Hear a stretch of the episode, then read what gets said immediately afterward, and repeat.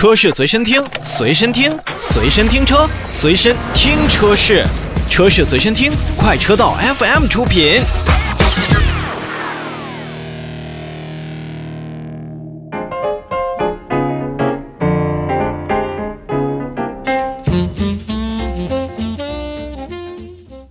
新车来了，我们继续看新车。利用最后的一点时间呢，来说一说传祺旗下的另外一台车型 M6。作为目前传祺品牌最为畅销的车型之一，传祺的 M6 呢，为整个品牌的销量立下了汗马功劳。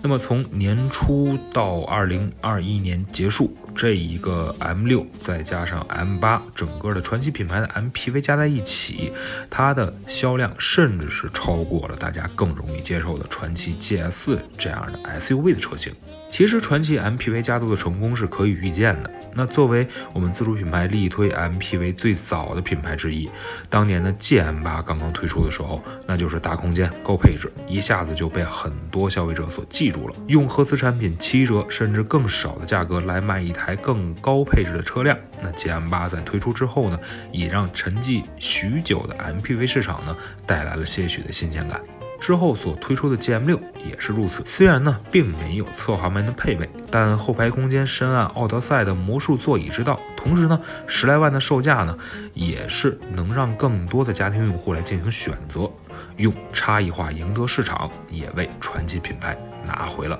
不少的销量。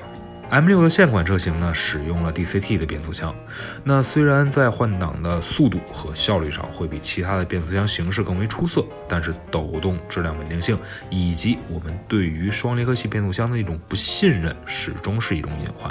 所以呢，在推出了 M6 Pro 车型之后，近一段时间呢，传祺也是为 M6 Pro 新增了爱信 6AT 变速箱的版本。其实呢，这也算作是将六 AT 变速箱进行了一个回归。那么，分别是推出了 M6 Pro 270T 的 AT 豪华版，售价是十三点二八万元，和售价十四点二八万元的 M6 Pro 270AT 的尊享版。这两款新车的推出呢，不仅是丰富了 M6 Pro 的产品线，也为喜欢 AT 变速箱的消费者带来了更为安心或者说是稳定的体验感。由于是新增车款，那么外观上呢，M6 Pro 的 AT 版本的车型呢，并没有太多的变化，依旧是采用了传奇家族当中的展风衣设计的风格的前脸。虽然不少消费者都觉得这个展风翼主题呀更加适合尺寸更大的车型，但是从实际的效果看呢，其实这样的设计也能让传祺 M6 Pro 在整体的辨识度上是更高的。那同时呢，吸引人的还有矩阵式的 LED 前大灯，再加上十七寸的轮毂，其实整体看上去 M6 Pro 的视觉效果还是挺不错的。刚才提到了传祺 M6 Pro 的后排座椅偷师了本田的奥德赛，并且在车内呢也是延续了同级大空间的这样的一个优势。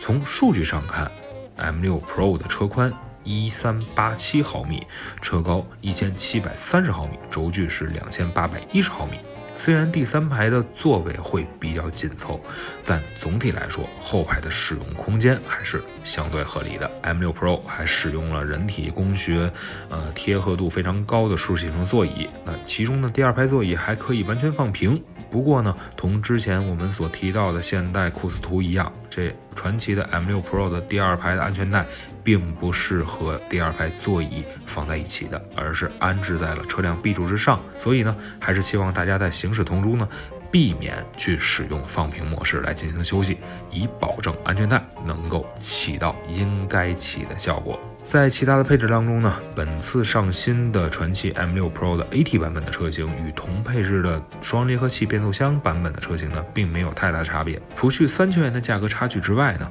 ，AT 变速箱的车型呢，也仅仅比双离合器变速箱的车型多了一个发动机的启停功能。那动力上呢，传祺 M6 的 Pro 的 AT 版本依旧采取了 1.5TGDI 的直喷发动机，最大功率124千瓦，峰值扭矩265牛米。爱信六 AT 变速箱的使用呢，也让油耗下降到理想状态下的六点八升。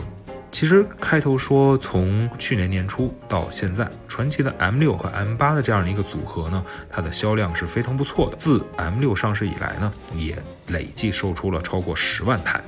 那此次呢，AT 变速箱版本的回归呢，也是让传祺 M6 车系呢有了更加稳定的可能性和更稳定的可选择的空间。那同时再加上 AT 变速箱版本并没有超过十五万的这个售价，